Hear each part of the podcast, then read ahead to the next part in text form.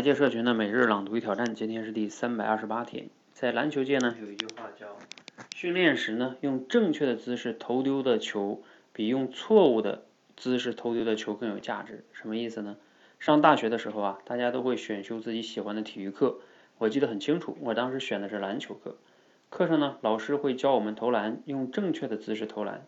什么是正确的投篮姿势呢？比如投篮前，你要把球放在胸前的位置。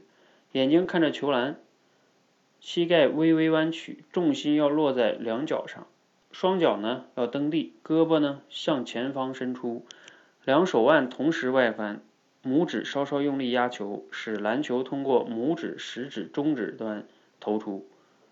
但是，但是为什么要用这种姿势去投篮呢？我换种方式行不行呢？我用其他的方式也一样可以投进去啊。啊，其他的方式呢？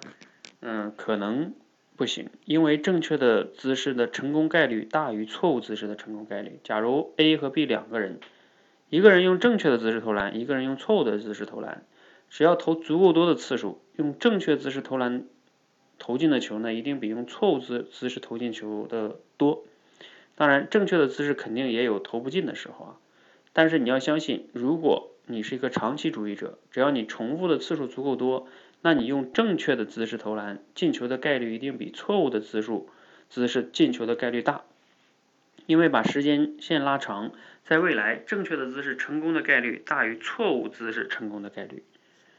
好，来自于刘润老师的个文章哈，看了今天内容你有哪些感想呢？啊，这个文章呢用篮球的例子来。嗯，类比哈，其实道理呢说的挺通俗易懂的，就是在说我们要做正确的事儿啊，哪怕最终正确的事儿也没得到好的结果，但是也依然要坚持做正确的事情。比如说举个通俗的例子吧，像我们都知道，我们比如做人要诚信呀，哈，不能投机取巧啊，等等等等的哈。为什么要这样呢？一定能成功吗？也不一定。但是你用错误的方式做呢，你可能。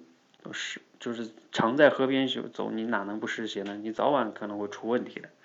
所以你用正确的方式，哎，可能很多的时候成功概率就提高了，也是需要运气，但是正确的方式能提高你成功的运气的。啊，这个是非常非常重要的一个理念哈。所以就是要做正确的事儿。好，我们今天先聊到这里哈，欢迎和我们一起每日朗读与挑战，持续的输入、思考、输出，口才会更好。